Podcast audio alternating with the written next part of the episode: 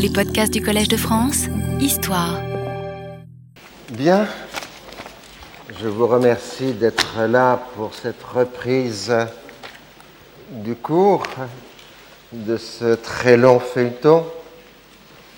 Euh, compte tenu du fait qu'il y aura une coupure par rapport au cours euh, de l'année précédente qui s'est arrêtée au milieu des années 60, les exigences de la publication ont fait que le volume correspondant était déjà sorti maintenant euh, et que le volume correspondant s'arrêtant au 4 juin 67, vous avez donc un trou de deux ou trois ans entre le cours de l'année dernière et le cours euh, de cette année. Donc, si vous voulez combler, vous avez les références là euh, du tome troisième de la question de Palestine qui vous permet de sauter euh, ce fossé. Alors, qu'est-ce qui s'était passé euh, au partir du milieu des années 1960 C'était à partir de 1964-65 une remontée de la tension israélo-arabe liée à différents facteurs le premier étant la question des eaux du Jourdain et donc euh, de leur euh, gestion euh, de ce qu'on avait appelé le détournement des eaux du Jourdain par Israël, c'est-à-dire la mise en place d'un réseau d'irrigation centralisé. Il y avait ensuite la renaissance politique palestinienne qui impose comme mot d'ordre la libération de la Palestine avec la création en 1964 de l'Organisation de libération de la Palestine et à partir de 1965 le début des actions armées euh, du Fatah.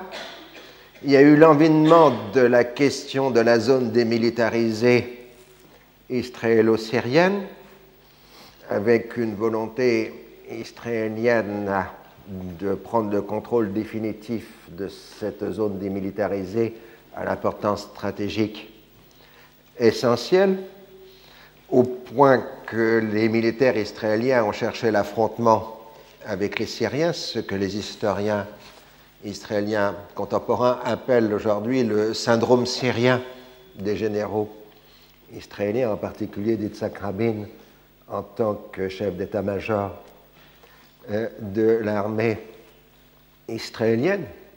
Et puis ensuite, finalement, donc, la crise qui commence euh, en mai 1967, euh, crise aux facteurs multiples, mais très liés en réalité à ce que l'on appelle la guerre froide arabe, c'est-à-dire l'opposition des camps dits progressistes et dits conservateurs à l'intérieur du monde arabe.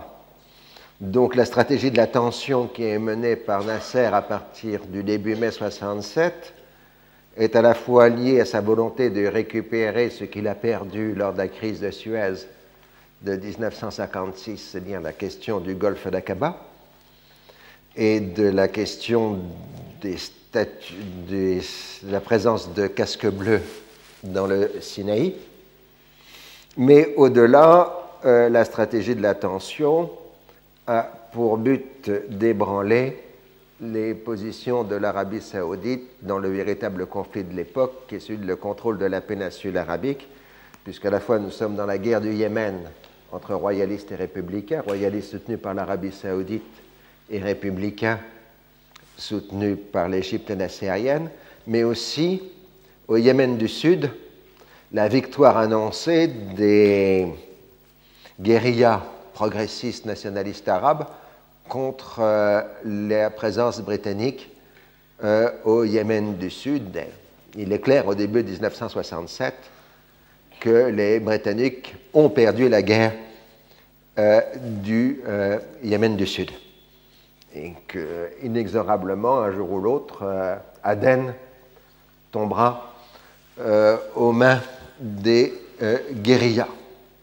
Donc, dans cette crise, Nasser a joué, et a perdu, nous allons le voir, mais il a joué sur la menace qu'il faisait exercer sur la péninsule arabique pour paralyser la prise de décision américaine. Et ça a conduit au résultat inverse, c'est-à-dire qu'aux alentours, très grossièrement, du 1er juin 1967, euh, euh, l'administration Johnson a pris la décision de laisser faire les Israéliens, parce que justement, ce n'était plus le Sinaï ou le golfe d'Aqaba qui devenait l'enjeu de la crise, mais toute la péninsule arabique.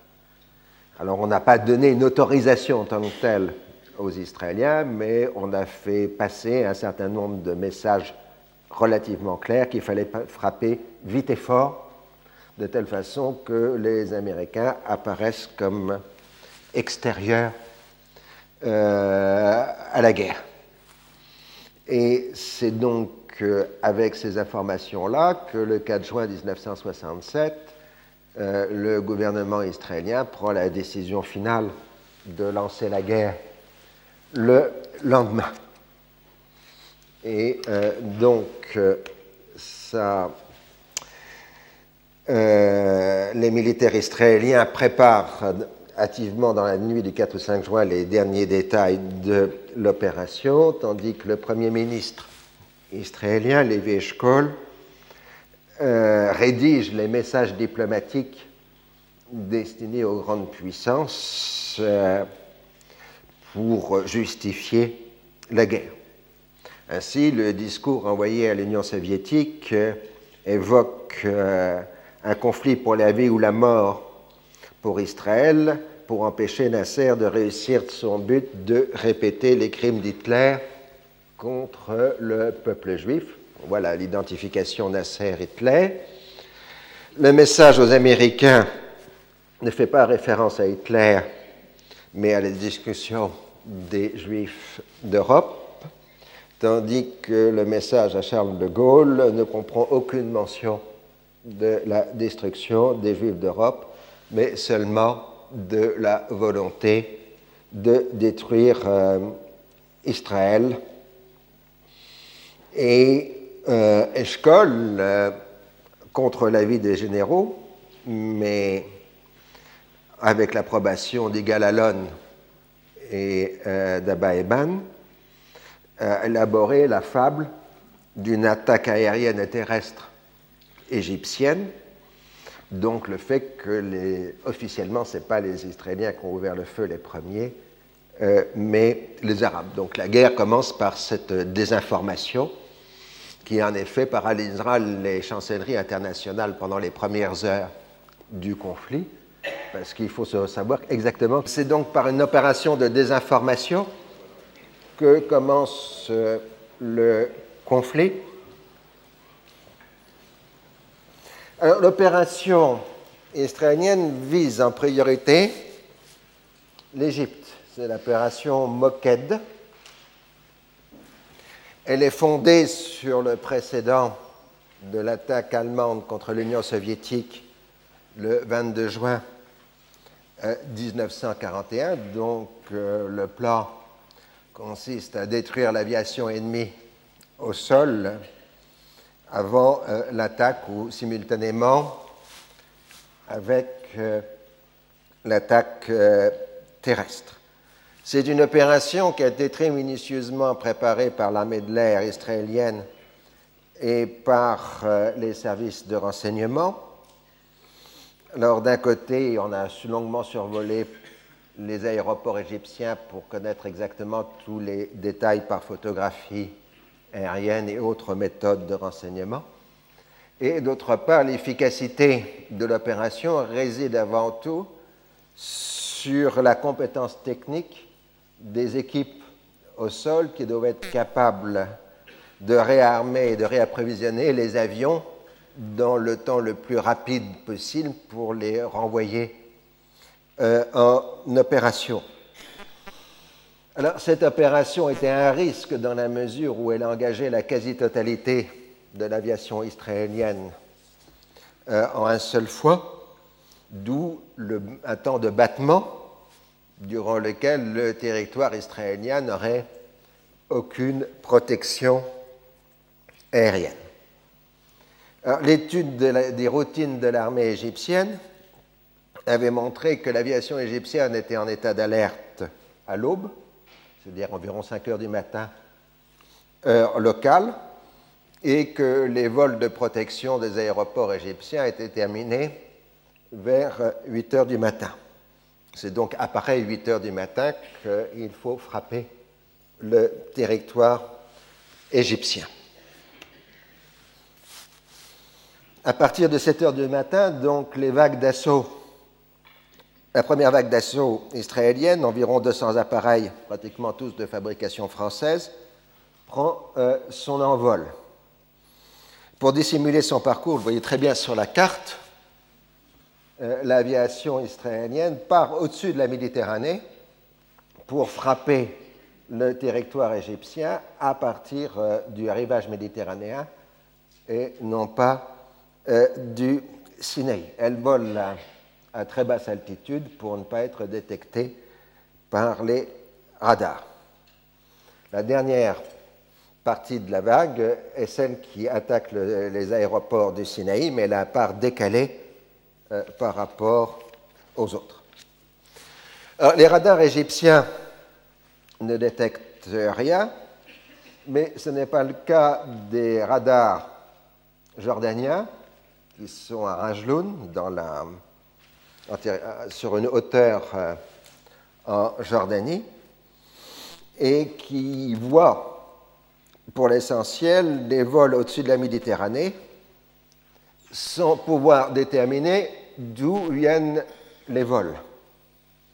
À 8h15, heure locale, le quartier général de l'armée jordanienne euh, prévient le commandant en chef de l'armée jordanienne, qui est un général égyptien qui ne connaît pas le terrain, le général Riyad, pour le prévenir donc de détection de ces vols suspects. Et immédiatement, les Jordaniens tentent de prévenir les Égyptiens, mais signe de l'absolue impéritie des armées arabes, la veille, les Égyptiens ont changé leur code sans prévenir les Jordaniens. Euh, ce qui fait que les messages ne sont pas compréhensibles euh, pour euh, les interlocuteurs égyptiens. De toute façon, les principaux responsables de l'armée égyptienne sont hors de contact, soit à leur domicile, soit partis justement le matin même en avion faire une inspection des aéroports, enfin des sites du Sinaï. Le résultat, c'est qu'on a déconnecté la défense antiaérienne du Sinaï pour éviter des tirs amicaux, comme on dit en langage militaire, euh, sur les avions égyptiens, et donc évidemment les avions israéliens vont en profiter. Les aéroports militaires égyptiens ne disposent pas d'abris bétonnés pour protéger les avions qui stationnent par catégorie en plein air. Si cette aviation dispose d'un grand nombre d'avions, dont des bombardiers modernes, elle manque surtout de personnel navigant ou de maintenance, d'où le fait que son efficacité réelle est beaucoup plus réduite que son efficacité euh, théorique. En deux heures, à partir de 8 heures du matin, l'essentiel de la force aérienne égyptienne est détruite au sol, soit 309 appareils sur 340, avec une perte additionnelle de 100 pilotes, de près de 100 pilotes sur 350. Alors on a quelques bilans différents selon les sources, mais les ordres de grandeur euh, sont importants. Vous noterez que les Égyptiens n'ont pas un pilote par avion, euh, tandis que les Israéliens ont en général deux ou trois pilotes euh, par avion, ce qui montre évidemment la différence de potentiel des deux armées. En dehors des appareils, les aéroports eux-mêmes sont détruits par l'utilisation de bombes spécialisées pour la destruction des pistes aériennes, des bombes de fabrication française, donc euh, saluons aussi les bombes Durandal, un euh, célèbre instrument de l'armée française. Dans les combats les Israéliens perdent 19 appareils, dont deux dans des combats aériens et le reste par la DCA. Alors, il faut quelques heures pour que le chef de l'armée égyptienne, le maréchal Amer, et son entourage, d'abord, réussissent à revenir au Caire parce qu'ils sont dans le Sinaï et arrivent à trouver un aéroport où ils puissent atterrir, puis arriver au commandement où règne la confusion la plus totale. Les militaires égyptiens n'ont pratiquement aucune idée de la situation. Euh, les informations sont contradictoires compliqué par le fait que les avions israéliens ont utilisé des réservoirs supplémentaires et qu'ils les ont largués quand ils sont vides, ce qui fait que les informations donnent l'impression que nombreux avions israéliens ont été détruits puisqu'on voit des traces au sol des, euh, avions euh, détruits. Dès 9 h du matin, la radio égyptienne parle d'attaque aérienne et annonce qu'elle a été repoussée, infligeant de très lourdes pertes. Il semble que Nasser n'ait pas été informé immédiatement de l'ampleur du désastre, probablement parce que nul dans l'armée égyptienne, à ce moment-là, n'a conscience réellement de ce qui est en train de se passer. Alors, simultanément sur le terrain, ah oui, vous avez là une photo qui représente un aéroport euh, égyptien avec les avions détruits au sol.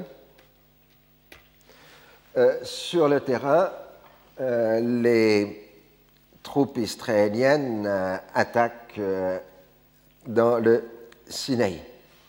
Elles ne disposent évidemment pas de couverture aérienne et les combats au sol sont extrêmement intenses. Ce n'est que dans l'après-midi qu'une double percée est obtenue, à la fois dans les régions littorales et dans le Sinaï. J'ai pas de pointeur là, c'est idiot. Euh, donc de la région de, enfin, Rafah, si vous voyez sur la carte, et puis euh, Nizana au centre, et puis un peu plus loin, vers Sekuntila, c'est là où sont les secteurs des euh, Persés. Euh, primitivement, Moshe Dayan ne voulait pas d'opération dans le secteur de Gaza pour éviter des combats en zone urbaine mais comme les bombardements euh, partent de la bande de Gaza, Rabin donne l'ordre à une brigade de marcher sur la ville. Là aussi, les combats sont extrêmement intenses. Les troupes égyptiennes et les Palestiniens de l'armée de libération de la Palestine, ainsi que quelques groupes de Fédayines, qui sont donc distincts de l'ALP, de l'armée de libération de Palestine, résistant farouchement à la pénétration israélienne. À la soirée du 5 juin, les Israéliens ont progressé sur l'ensemble des théâtres d'opération, mais les Égyptiens ont manifesté une très forte résistance, montrant l'habituelle capacité des armées arabes, héritières des armées ottomanes, à se battre sur des positions statiques. Le plan original ne concernait que le front égyptien. Quelques troupes de couverture ont été laissées pour protéger Jérusalem et la ligne d'armistice avec la Jordanie. À 8h30 du matin, heure locale, les Israéliens ont contacté le général Bull, qui commande les forces des observateurs de l'ONU, l'ONUST, pour informer que l'Égypte a pris l'initiative des opérations et lui demander de contacter la Jordanie euh, pour l'Algérie de maintenir le pays en dehors de la guerre. Le général norvégien est outré du rôle qu'on veut lui donner, d'autant plus qu'il est déjà convaincu que l'attaque est israélienne et non pas égyptienne. Il cherche d'abord donc à contacter New York pour avoir des instructions du secrétariat général de l'ONU, euh, puis ensuite cède à la demande israélienne. Les Jordaniens se retrouvent euh, dans le même problème qui est le leur depuis les années 50, euh, qui est l'hésitation entre une défense statique de la ligne d'armistice, mais au risque d'éparpiller les forces, ou au contraire un regroupement en arrière des forces jordaniennes sur les principaux axes de communication de la Cisjordanie, afin de faire face à l'offensive israélienne et ensuite éventuellement de contre-attaquer. Mais si l'armée jordanienne se déploie en arrière du front, elle risque de perdre tout de suite les régions les plus peuplées de la Cisjordanie. Donc, dans ce genre, de situation, on choisit toujours les demi-mesures qui ont l'avantage de cumuler les défauts euh, des deux stratégies. Hein, donc, euh, les, Jordaniens tiennent à la fois des positions avancées, ils ont même un projet d'offensive dans le secteur de Jérusalem. Et donc, c'est dans ce secteur que on donne euh, l'ordre d'attaquer vers 10 euh, heures du matin. Compte tenu du fait qu'on ne sait toujours pas d'où viennent les avions. Car il faut bien comprendre que les vagues d'assaut qui ont frappé l'Égypte sont venues de la Méditerranée, donc sont interprétées logiquement comme venant éventuellement de porte-avions américains stationnés en Méditerranée et non pas du territoire euh, israélien. Et ceux qui survolent le Sinaï, toujours d'après les radars jordaniennes, c'est incompréhensible comme lecture, puisqu'on ne sait pas si c'est l'aviation israélienne ou l'aviation égyptienne qui attaque euh, et qui se bat dans le Sinaï, puisqu'on voit simplement des allers-retours d'avions euh, dans le Sinaï. Alors le roi Hussein contacte d'abord Damas pour lui demander euh, d'intervenir aussi dans le combat et d'ouvrir un front dans le nord. Mais Damas demande toute une série de délais. Donc à 10 heures du matin, l'armée jordanienne ouvre le feu dans le secteur de Jérusalem. Et en minuit moins 10, l'aviation jordanienne, la petite aviation jordanienne, euh, lance une série de raids en territoire israélien qui font des dégâts mineurs, mais un certain impact psychologique sur les agglomérations euh, israéliennes. Alors ensuite, les Irakiens, à leur tour, euh, à partir des bases aériennes qui se trouvent euh, dans le désert irakien, à proximité de la Syrie, lancent à leur tour des avions qui réussissent aussi à bombarder le territoire israélien. À midi et demi, l'aviation israélienne, maintenant libérée de ses, opérations au-dessus de l'Égypte, peut intervenir sur les autres fronts. Donc, à son tour, l'aviation jordanienne est éliminée au sol au moment où les avions jordaniens reviennent pour se ravitailler. Le radar de Rajloun est détruit et le palais royal de Haman est bombardé, au point que le roi Hussein aura la conviction que les Israéliens ont cherché à le tuer. C'est le même cas pour les aéroports syriens et irakiens qui sont éliminés au début de l'après-midi. À ce moment-là, les armées arabes n'ont plus du tout de couverture aérienne. La question est de savoir si la Jordanie aurait pu éviter d'entrer en guerre. Le roi n'a reçu le message du général norvégien Hautboul qu'à 11 heures du matin, au moment où la décision avait déjà été prise et les tirs avaient déjà commencé dans le secteur de Jérusalem. De toute façon, les Jordaniens n'accordent aucun crédit à ce message.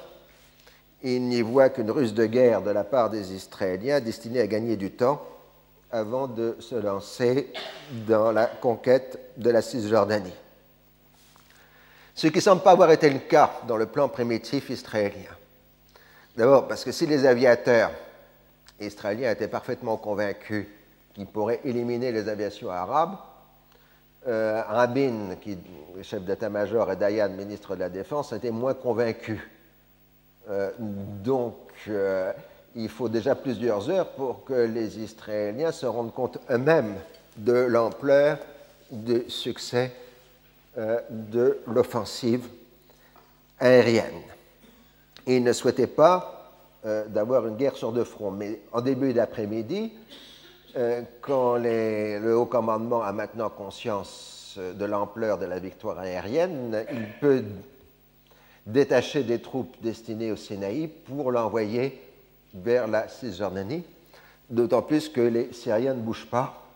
Et euh, donc, euh, on peut plus facilement concentrer les forces dans le secteur de Jérusalem. On passe donc d'une stratégie primitivement défensive à une offensive dans le secteur de Jérusalem. Donc, comme vous pouvez le voir sur la carte, ce sont les Jordaniens qui ont commencé le premier en attaquant euh, le quartier général de l'ONU, un Government House, vous voyez sur la carte, quartier général de l'ONU, et ainsi qu'en bombardant l'enclave du Mont Scopus euh, au nord. Et les Jordaniens réussissent à peu près prendre euh, le contrôle de l'enclave euh, de l'ONU. Et puis ensuite, les Israéliens contre-attaquent et il s'ensuit un combat à corps à corps dans l'enclave démilitarisée, théoriquement évidemment, qui dure toute l'après-midi. Et en fin de journée, euh, les Israéliens ont, repris le, enfin, ont pris le contrôle du quartier général de l'ONU. Donc là, vous voyez une photo des soldats israéliens à Government House, quartier général des forces de l'ONU à Jérusalem. En même temps, les forces israéliennes commencent en fin d'après-midi un mouvement tournant pour encercler la vieille ville de Jérusalem par le nord et d'abord faire la jonction avec le mont Scopus. Là aussi, les combats au corps à corps sont très durs. Et vers minuit à peu près, les Israéliens ont coupé la route Jérusalem-Ramallah que vous pouvez voir euh, sur la carte.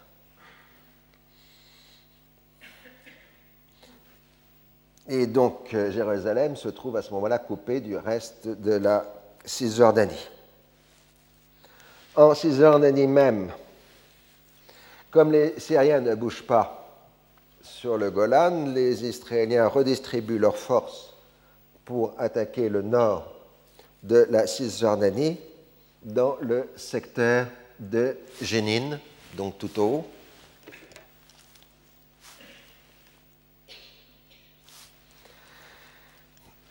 Et les troupes euh, jordaniennes, en dépit des bombardements aériens, résistent à la pression et ne cèdent que peu à peu euh, du terrain. Au sein du gouvernement israélien, le débat fait rage entre partisans adversaires d'une conquête de Jérusalem. Lévi Eshkol craint une réaction diplomatique internationale en cas de prise de la ville sainte et s'en tient à une formule ambiguë donnant la priorité à l'élimination de la menace jordanienne. Quant à Dayan, il considère que la bataille essentielle est celle du Sinaï et que la, Jordanie, Cisjordanie passera après. Les Jordaniens, eux, se limitent à quelques bombardements sporadiques à partir des hauteurs du Golan et Dayan refuse l'ouverture d'un troisième front. sur la situation diplomatique, euh, il faut bien comprendre que l'ampleur de l'attaque aérienne a totalement surpris les Égyptiens, qui ne pensaient pas qui n'estimait pas que le potentiel aérien israélien était aussi important. Le fait en particulier que la rotation des appareils israéliens était extrêmement rapide échappe totalement aux Égyptiens, donc ils considèrent que ce n'est pas possible qu'il y ait autant d'avions israéliens, et donc il doit y avoir logiquement une autre puissance derrière. D'autant plus que les avions d'assaut sont arrivés par la mer. Et euh, donc, euh, il y a d'abord un problème d'interprétation de la situation euh, militaire, et puis d'autre part, Nasser essaye de développer la stratégie qu'il avait prévue à l'origine, c'est-à-dire d'accuser les Américains pour les compromettre aux yeux du monde arabe, et ainsi leur faire payer leur soutien politique et éventuellement militaire à Israël. Enfin, il est convaincu que les Américains l'ont trahi, puisque les Américains lui avaient demandé de ne pas prendre les initiatives des opérations militaires, et il avait accepté. Ils avaient pris l'engagement de ne pas ouvrir le feu le premier, mais il pensait que les Américains avaient fait une demande équivalente de l'autre côté. Alors, ce n'est qu'au milieu de l'après-midi que Nasser commence à prendre conscience de la réalité de la situation au moment où le haut commandement égyptien est au bord de l'effondrement euh, psychologique. Donc, d'une part, on va développer publiquement la thèse que l'aviation américaine a participé à l'assaut euh, contre l'Égypte, à la fois pour y impliquer les Américains dans le conflit, et d'autre part pour forcer les Soviétiques à intervenir. Parce que si les Américains interviennent d'un côté, il faut nécessairement que les Soviétiques viennent au secours euh, des Arabes. Alors, avec le décalage horaire, euh, c'est avant l'aube à Washington que la nouvelle est arrivée. Il faut quelques heures pour pouvoir déterminer s'il s'agit d'une attaque préventive des Israéliens ou d'une attaque égyptienne. On met en place ce qu'on appelle un comité interdépartemental pour régir la situation. Alors pour des raisons techniques, à partir du 16 juin, ce comité interdépartemental siégera à l'intérieur du Conseil de sécurité euh, nationale. Donc vous voyez sur la photo euh, ce comité interdépartemental avec euh, le président Johnson et les principaux ministres concernés. Alors on est sûr dès le départ de la victoire israélienne, bien qu'on attende évidemment la concrétisation sur le terrain. Le conseiller à la sécurité nationale, Walter Rostow, s'en tient à son discours qu'il avait depuis le début, euh, qui est que cette guerre est en quelque sorte providentielle, euh, puisqu'il en sortira un nouveau Moyen-Orient plus sûr pour les intérêts occidentaux. Euh, Johnson et son secrétaire d'État Dean Rusk pensent qu'une solution diplomatique aurait été préférable. On trouve la décision israélienne compréhensible, quoique regrettable. La préoccupation immédiate, c'est le sort des Américains dans le monde arabe, puisque des émeutes extrêmement violentes ont lieu dans différents pays contre les intérêts américains, en particulier en Libye, où la base aérienne américaine de Willowsfield est assiégée euh, par la population. Alors on envoie des démentis formels en disant qu'aucun porte-avions américain ou occidental n'est en position d'intervenir dans le conflit. Dès les premières heures, euh, Moscou a utilisé la fameuse ligne directe avec Washington, dit téléphone rouge. En réalité, c'est un télétype, un téléscripteur qui envoie des messages écrits codés et non pas une ligne téléphonique euh, comme on se l'imagine. Et c'est en réalité la première fois qu'on l'utilise en conditions réelles, puisque avant on s'était contenté de voir si elle fonctionnait. Euh, donc Kosygin demande une action immédiate des grandes puissances pour mettre fin aux opérations militaires, et la réponse américaine est de traiter la question au Conseil de sécurité. Le porte-parole du département d'État énonce la doctrine officielle que les États-Unis sont en position de neutralité dans ce conflit, ce qui provoque un torrent de protestations aux États-Unis, car juridiquement, la neutralité signifierait la suspension de toute aide militaire et civile aux pays en guerre. Donc une correction urgente est faite par le secrétaire d'État lui-même. Les États-Unis ne sont pas belligérants sans être indifférents.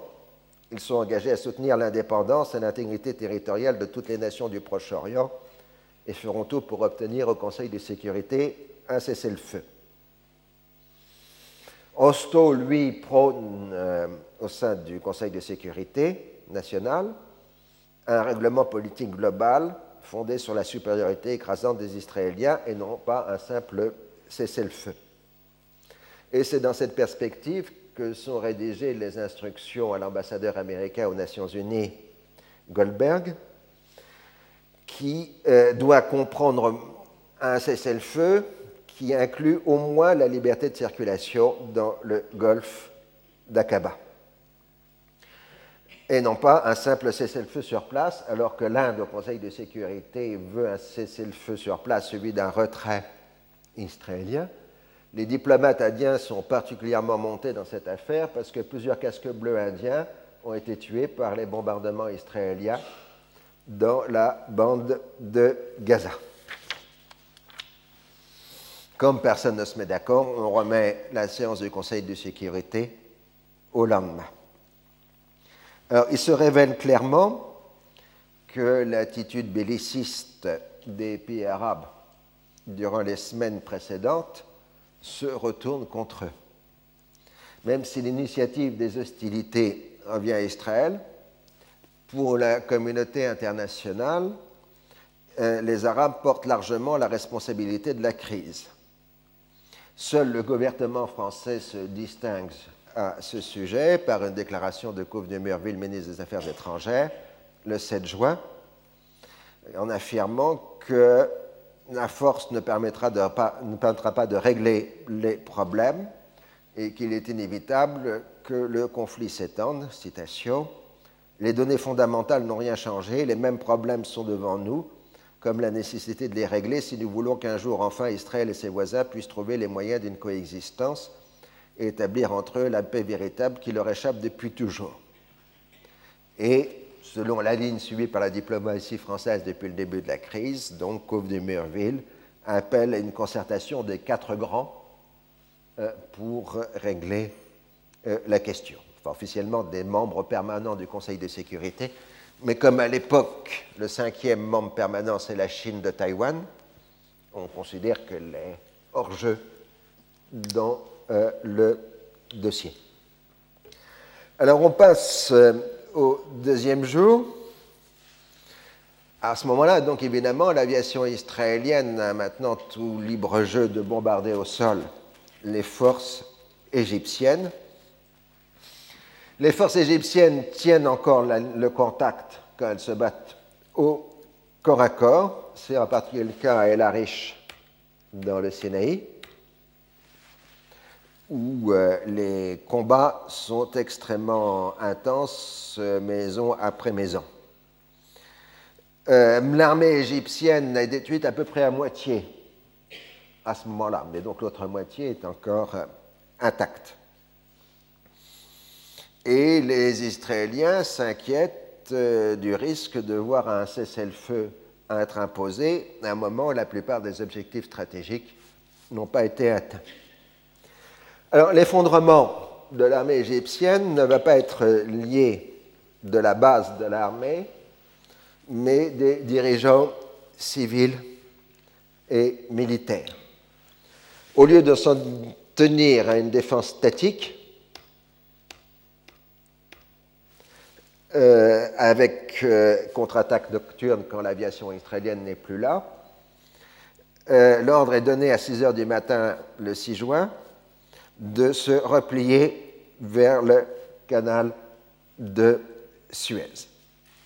Alors les ordres ont été donnés par le maréchal Hammer et il y aura une controverse postérieure pour savoir si Nasser, oui ou non, a approuvé ces ordres. C'est-à-dire qu'ultérieurement, les Nassériens diront que Nasser n'y était pour rien, que Hammer a pris l'ordre sans consulter euh, Nasser, alors qu'inversement, les partisans du maréchal nous dirons que l'ordre a été pris en concertation avec euh, Nasser.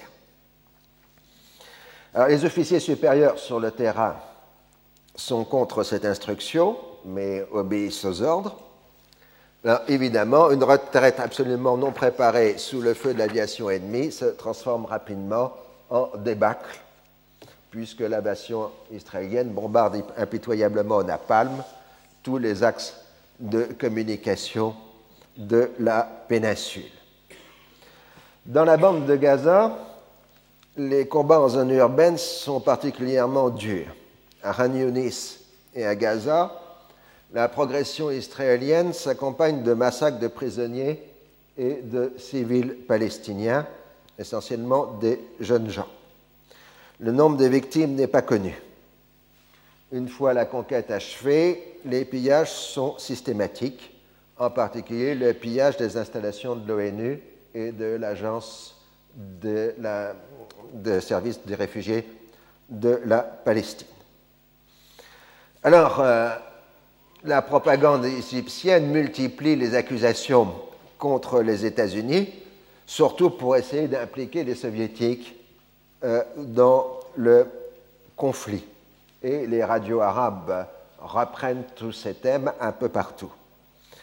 Ambassades et consulats américains dans le monde arabe sont donc pris à partie par de violentes manifestations populaires. La République arabe unie, donc le nom officiel de l'Égypte à l'époque, annonce la rupture des relations diplomatiques avec les États-Unis et la Grande-Bretagne, parce que les Anglais sont aussi accusés d'avoir participé à l'attaque. Et les États arabes progressistes, dits progressistes, Algérie, Irak, Soudan, Syrie, Mauritanie, Yémen, euh, rompent à leur tour les relations diplomatiques avec les deux puissances anglo-saxonnes. Les États arabes producteurs de pétrole annoncent la suspension des exportations à destination des deux pays. Partout, on évacue les ressortissants américains et britanniques euh, du monde arabe et Washington répond en suspendant tous les programmes d'aide économique. Donc, en quelque sorte, Nasser essaye de faire comme à Suez, c'est-à-dire de transformer une défaite militaire en victoire euh, politique. Il croit pouvoir rejouer la crise de 1956. Et là aussi, le maillon essentiel reste la Jordanie. Alors, pour la Cisjordanie, durant la nuit, les forces jordaniennes ont pu contre-attaquer. Puis ensuite, à partir de l'eau, ben, elle s'arrête puisque l'aviation israélienne euh, entre euh, en jeu. Mais au milieu de la journée, Jérusalem est à peu près isolée par l'offensive euh, israélienne qui se développe à partir du nord, donc Moscopus, le mouvement tournant, la menace portant sur la dernière route ouverte c'est-à-dire la route vers euh, la vallée du Jourdain, vers Amman. Et euh, le roi Hussein se trouve pris dans le dilemme, soit de demander un cessez-le-feu sur place, au risque de se voir accusé de trahison, soit de donner un ordre général de repli euh, au-delà du Jourdain. Alors, le roi tente une demi-mesure en proposant aux Israéliens un arrêt immédiat des combats mais non un cessez-le-feu. Mais les Israéliens, évidemment, ne veulent pas en entendre parler. Ils accusent le roi de ne pas avoir le contrôle de l'armée, puisque c'est un général égyptien qui commande l'armée. Alors le roi se tourne vers les États-Unis en leur expliquant que s'ils n'interviennent pas, c'est la monarchie qui s'effondrera. Mais les Américains répondent qu'il faut que ce soit un vrai cessez-le-feu, pas un arrêt des combats, et que la Jordanie cesse d'accuser les États-Unis de participer au combat. C'est que même les amis les plus francs des Arabes à Washington sont absolument outrés par l'accusation portée contre l'armée américaine. Euh, donc la colère contre Nasser est des plus élevées. On n'entend plus parler à Washington que d'un éventuel cessez-le-feu sur place et non pas un cessez-le-feu suivi d'un retrait c'est le contenu des notes échangées avec les soviétiques et des discussions tenues à l'ONU. Et Walter Rostow est déjà en train de faire de beaux mémorandums pour euh, décrire un nouveau Moyen-Orient pacifié et pro-américain. La principale inquiétude américaine vient de l'attitude soviétique. Il faut se rappeler que nous sommes en pleine guerre du Vietnam et qu'il n'est pas question pour les États-Unis de se lancer dans une seconde confrontation militaire majeure au Moyen-Orient. Mais il ne faut pas non plus que les succès militaires israéliens soient payés d'une progression soviétique dans le monde arabe. Et l'inquiétude s'accroît puisque en Méditerranée orientale, la 6e flotte américaine et l'escadre soviétique de Méditerranée sont en train de prendre position à très peu de distance l'une de l'autre, c'est-à-dire, pour être clair, que navires de guerre soviétiques et américains sont à portée de tir. Et que donc euh, on est particulièrement inquiets. Alors Hussein se rapproche de Nasser et se met d'accord dans une conversation téléphonique pour accuser les Américains de collusion avec euh, les Israéliens. Alors, vous savez pour la petite histoire que les Israéliens intercepteront cette communication téléphonique et la publieront, au moins de façon abrégée, euh, pour compromettre euh, la Jordanie. Donc, Hussein a l'accord de l'Égypte et obtient donc l'autorisation de l'Égypte de retirer ses forces euh, sur le Jourdain s'il n'y a pas de cessez-le-feu. Alors, dans l'après-midi, l'offensive israélienne en Cisjordanie prend de l'ampleur. Naplouse est menacée au nord. Et ensuite, euh, euh, parce que les, colonnes israéliennes venant du nord, venant de Jénine, arrivent à peu près à la hauteur de Naplouse, comme vous pouvez le voir sur la carte, euh, tandis qu'une autre colonne israélienne partant du secteur de Kalkilia marche aussi et converge vers Naplouse. Alors les combats à Kalkilia sont particulièrement durs et une partie de la ville est détruite euh, dans la bataille. Ramallah est prise en revanche sans grande résistance dans le cadre du mouvement d'encerclement de Jérusalem. Donc, le soir, les Jordaniens commencent à replier leurs forces, enfin ce qu'il en reste, vers la vallée euh, de Jourdain.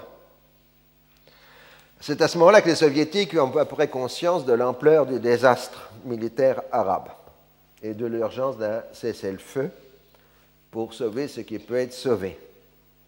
Ils veulent donc une réunion immédiate, une résolution immédiate du Conseil de sécurité, tandis que la diplomatie israélienne, au contraire, consiste à retarder le plus possible euh, l'échéance. Alors les Israéliens demandent que le cessez-le-feu soit conditionné à l'acceptation d'un accord général de paix. Les Américains sont outrés par ce qu'ils appellent le grand mensonge des Arabes et euh, Johnson est particulièrement conscient que la cause israélienne est populaire aux États-Unis alors qu'on est à moins de 18 mois des élections présidentielles et parlementaires américaines et par son entourage direct, parce qu'il y a plusieurs membres de l'entourage direct de Johnson qui sont en relation avec les Israéliens, en, ne passant pas par la voie diplomatique traditionnelle pour être poli. Donc, euh, par cette voie, les Israéliens font entendre au président qu'ils ont besoin encore de quelques heures d'opération euh, militaire. Mais en même temps, Johnson ne veut pas de confrontation militaire avec les soviétiques. Donc, en fin de journée, ce sont les Soviétiques qui demandent un cessez-le-feu sur place et non plus les Américains, ceux qui les prennent euh, à contre-pied. Et les Américains sont obligés de suivre. Le Conseil de sécurité adoptant donc à 16h30 heure de New York la résolution 233 demandant un cessez-le-feu sur place avec cessation de toute activité militaire. Alors, les Arabes auraient pu alors sauver ce qui pouvait être sauvé, telle en tout cas la compréhension des Jordaniens, qui acceptent la résolution, mais non celle de l'Égypte, qui refuse un cessez-le-feu sur place et euh, qui exige un cessez-le-feu avec retrait. Alors du coup, ça accroît la confusion du côté jordanien, puisque les Jordaniens arrêtent leur repli sur le Jourdain et repartent en avant, parce que s'il y a cessez-le-feu sur place, on essaye de sauver sur place euh, le maximum euh, de terrain. Alors, la débâcle arabe est définitive à la fin du deuxième jour. L'école euh, de Mitla et de Guidid dans le Sinaï vont bientôt tomber aux mains de l'armée israélienne. donc le Sinaï sera à ce moment-là contrôlé. La bande de Gaza est à peu près occupée. Jérusalem est en train de tomber et l'essentiel de la Cisjordanie est déjà occupé. On envisage à ce moment-là donc éventuellement une reprise des opérations contre la Syrie, voire une éventuelle offensive contre le Liban pour euh, conquérir, si nécessaire, le, Liban sud jusqu'au Litanie. Alors à Jérusalem, les Jordaniens ont terminé leur repli et ont évacué euh, la ville. Et donc euh, les dernières positions euh, jordanienne euh, tombe. Euh, c'est une question d'urgence à cause de du cessez-le-feu. Et la vieille ville cède sans résistance, contrairement à l'ampleur des combats de 1948. donc les soldats israéliens se précipitent vers le mur des lamentations qui était un secteur euh, jordanien. Vous pouvez le voir sur la carte, le brigadier général, la photo, pardon, le brigadier général Shlomo Goren, qui est le rabbin de l'armée israélienne, sonnant le chauffard devant euh, le mur quelques minutes après la prise de ce secteur. Euh, le rabbin Shlomo Goren, qui est l'aumônier en chef, donc pris d'une crise d'exaltation messianique, propose même qu'on détruise les mosquées euh, du Haram et shérif, mais les généraux israéliens, qui sont plus réalistes, euh, refusent absolument cette suggestion. Donc là, vous, voyez euh, Moshe Dayan, Rabin et Narkis, qui commandaient dans le secteur, entrer dans la vieille ville après les troupes d'assaut, évidemment. Et ensuite, les Israéliens arrivent au Haram et Shérif et ils sont là devant le dôme du roc dans la journée euh, du 7 juin. Alors, les, troupes israéliennes qui ont pris la vieille ville sont les troupes parachutistes, qui sont des troupes d'élite et qui semble avoir eu une attitude tout à fait correcte envers la population civile. Mais ces troupes d'élite sont immédiatement relevées parce qu'elles partent sur les autres fronts et sont remplacées par des réservistes, euh, suivis aussi des habitants de la partie juive de Jérusalem. Et à ce moment-là, pillage euh, et destruction sont considérables dans la Jérusalem arabe outre les vols, les déprédations euh, sont nombreuses. Ce qui reste de l'armée jordanienne en Cisjordanie est pratiquement détruit. Naplouse tombe le 7 juin à 11 h du matin. Les combats durent un peu plus tard euh, dans certains secteurs euh, de la ville. Bethléem tombe sans résistance, ainsi que Hébron. Dans la nuit, les Israéliens sont sur le Jourdain et les Israéliens comme les Jordaniens s'empressent de faire sauter les ponts. Les Israéliens pour que les Jordaniens ne passent pas et inversement, même raisonnement. Donc les ponts du Jourdain euh, sont détruits. Et euh, ce qui reste de l'armée jordanienne prend position à proximité du Jourdain. Elle se trouve rapidement renforcée par des troupes irakiennes qui sont arrivées trop tard pour participer au combat, mais qui viennent quand même renforcer. Alors en Cisjordanie, les agglomérations arabes sont systématiquement ratissées à la recherche d'armes et de suspects. Là aussi, les brutalités et les vols sont euh, nombreux. Alors, dans le Sinaï, la débâcle égyptienne est à peu près totale. Les troupes israéliennes les plus avancées sont euh, à proximité euh, d'écoles qui deviennent un piège absolument euh, euh, mortel pour les forces israéliennes. Vous avez sur cette photo l'ampleur des destructions des colonnes égyptiennes dans le secteur du col de Mitla. Vous voyez, il reste pratiquement rien à la suite des bombardements israéliens. La garnison de Sharm el-Cher a, quitté sa position sur ordre du Caire, ordre que le Caire a envoyé directement à la garnison sans prévenir les généraux sur place dans le Sinaï, ce qui montre encore une fois la confusion totale qui règne dans le commandement euh, égyptien. Alors cela dit, il est vrai que la garnison n'avait plus d'eau potable. Euh, parce que les forces de l'ONU qui avaient occupé la position jusqu'en mai 67 avaient une petite usine de désalinisation, mais que les casques bleus l'ont fait sauter l'usine de désalinisation avant de partir, ce qui fait que la garnison égyptienne était ravitaillée par camion, et comme évidemment il ne reçoit plus de camions, ils ne peuvent plus tenir euh, la position. À l'aube du 8 juin, les, dernières forces égyptiennes euh, passent le col de Mitla avec des combats absolument euh, terribles. Et la situation est extrêmement confuse dans le secteur central du Sinaï.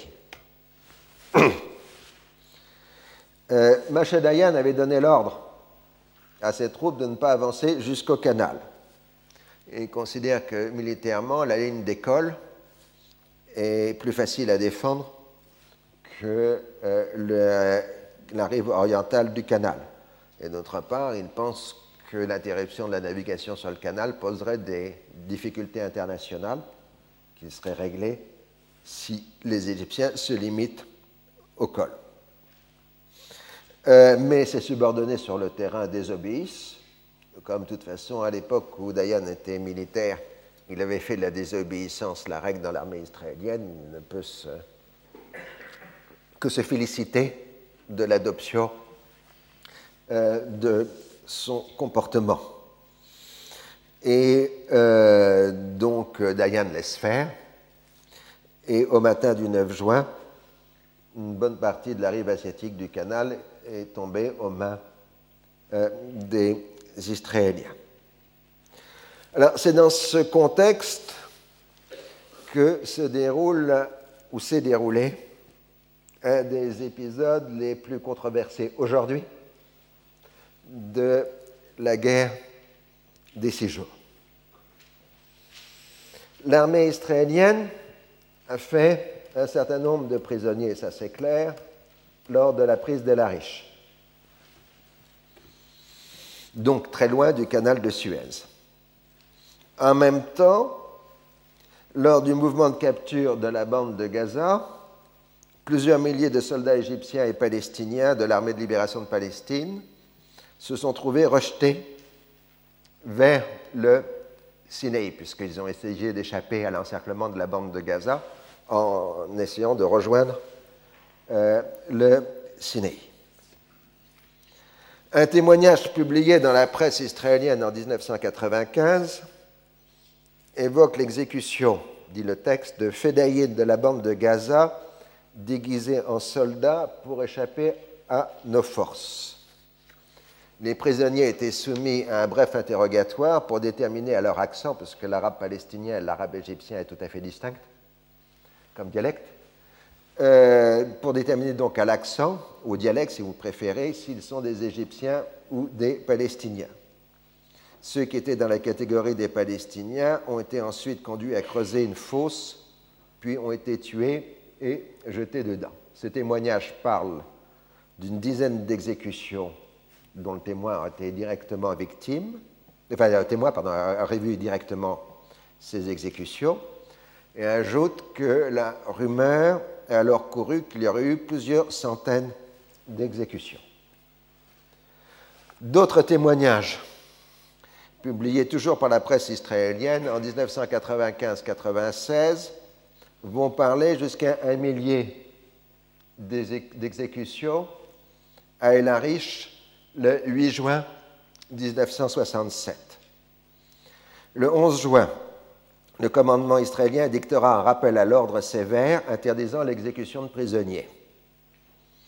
Mais le sort des prisonniers ne s'améliorera que quand ils seront pris en charge par le Comité international de la Croix-Rouge une fois la guerre terminée.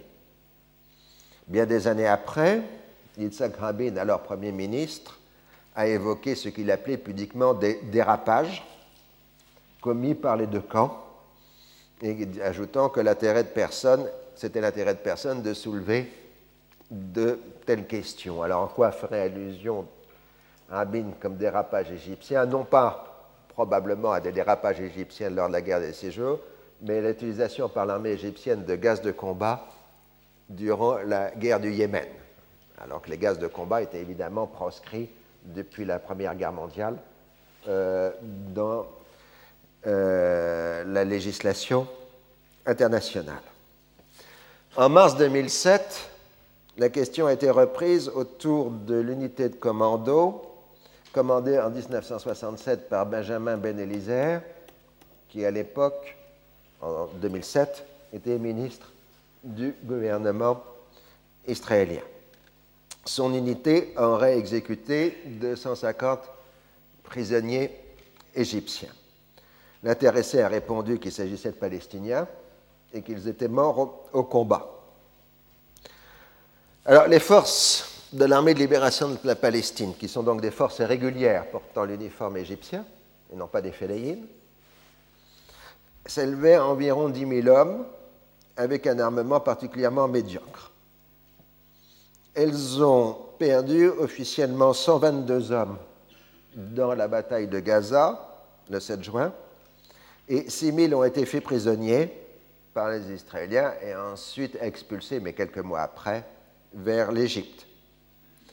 Les prisonniers qui venaient des unités de Fédayine, mais les Fédayines n'ont pas combattu depuis 1956 dans la bande de Gaza, ont été sévèrement maltraités. Je rappelle que Fedayin, ça signifie tout simplement commando. Hein.